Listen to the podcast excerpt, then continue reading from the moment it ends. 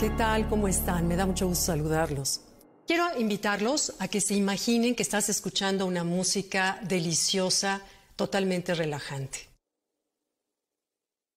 Ahora vas a imaginar que recorres las uñas de tu mano a lo largo de todo el pizarrón, creando ese sonidito que te erizaba la piel. ¿Te acuerdas? Ahora Imagínate que metes la mano a una cubeta llena de hielos con el agua helada. Siente esa mano como está helada. Y ahora visualiza que te exprimes las gotas de un limón muy ácido en la boca. ¿Qué sucede?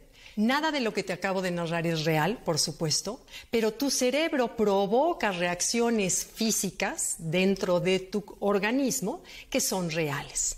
¿Esto por qué sucede? Bueno, nos ha pasado que cuando vamos a ver una película de terror, que por cierto me chocan, me chocan porque de veras me alteran, eh, estamos en el cine viendo la película sabiendo que nada de lo que estamos viendo es real, sin embargo, todo el cuerpo se altera.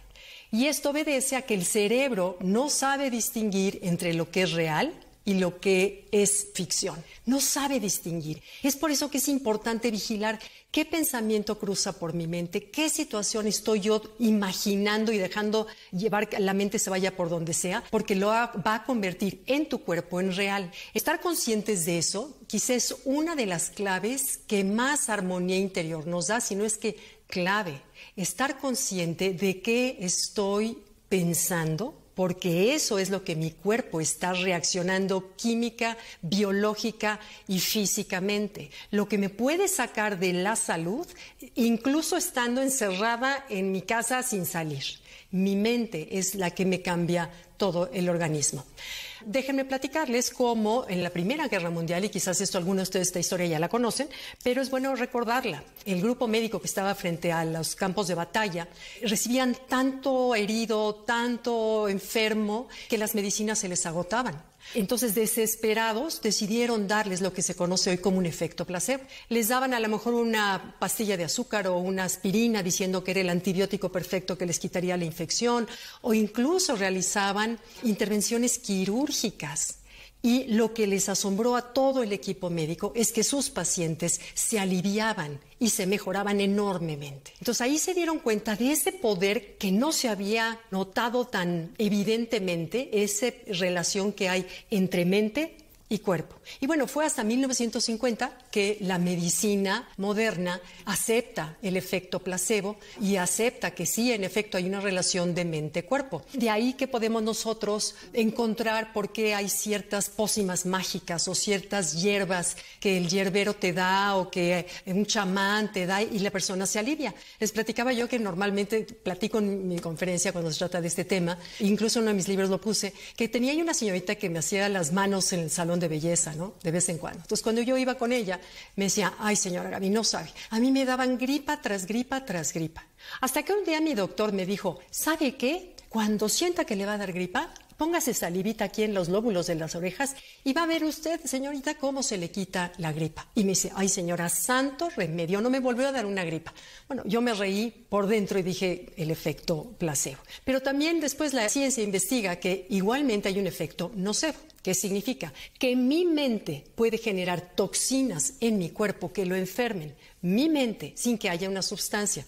Se, se juntó a un grupo de personas que se sabía que eran alérgicos a la hiedra venenosa se llama, ¿no? ¿Se acuerdan esa que luego en el campo nos roza? Y juntaron un grupo de personas y les dijeron que les iban a tallar sobre su cuerpo esta, esta hierba. Entonces, bueno, obviamente la hierba que les frotaron era algo totalmente inocuo, una hierba que no hacía nada, y lo increíble fue que al 100% de las personas que les hicieron el experimento les salieron ronchas en todo el cuerpo. Al 100%. Entonces comprueban que la mente es muy poderosa.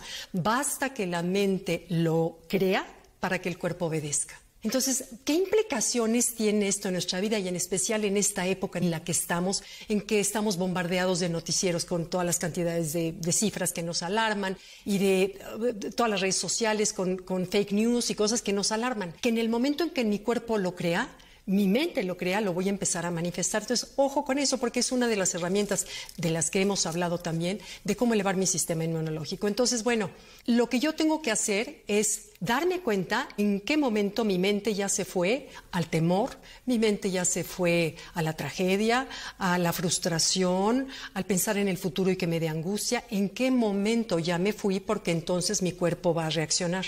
Y traerme a ese así, agarrar la mente, traérmela de regreso al aquí y a la hora, porque desde ahí es el único lugar y bajo esa perspectiva que yo puedo generar el cielo o la tierra, aquí mismo. El cielo y la tierra seguramente estará allá cuando nos moramos, pero tenemos que vivirlo aquí y nosotros somos responsables de qué estoy pensando, porque si lo que estoy pensando me lleva al infierno o me lleva al cielo, sin importar en dónde esté y cómo me encuentre. Entonces, ese es el poder que la mente tiene. ¿Y cómo saber cuando ya me fui, empiezas a sentirte mal?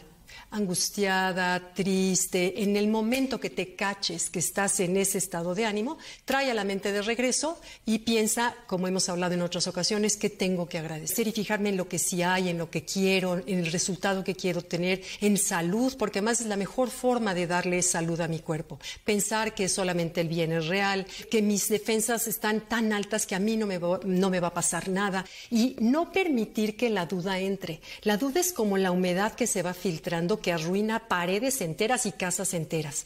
La duda es como la serpiente que se cuela. Entonces no permitamos que la duda, no salgamos de ese cuadro de pensamiento positivo, de pensamiento eh, de generar el bien, de fijarnos en el bien, de que estamos rodeados del bien. Porque como lo he dicho también, creo que por ahí en Twitter, que siempre dentro de las situaciones malas encontramos algo bueno. Entonces, bueno, lo que quiero ir con esto es que nosotros tenemos la capacidad de co-crear y de elegir qué es lo que quiero vivir y ahora y que tenemos la libertad de elegir qué pensamientos. Entonces, bueno, recordarnos, porque estoy segura que esto ya lo sabíamos todos, pero de pronto nos cae bien recordarlo, que está en nuestra mente el generar armonía, salud, abundancia, éxito, que está solo y nada más, exclusivamente en mis pensamientos y en mis emociones, que generan y cambian toda la bioquímica de mi cuerpo. Entonces, concentrémonos en lo que sí queremos que suceda. Bueno, leo todas sus preguntas, como siempre, poco a poco las voy en ratitos, así que tengo, voy contestando personalmente todas y cada una de sus comentarios. Les agradezco su generosidad siempre conmigo y a veces no, a veces tienen dudas muy válidas, reclamos también y también son bienvenidos todos. Gracias, nos vemos. Bye, cuídense.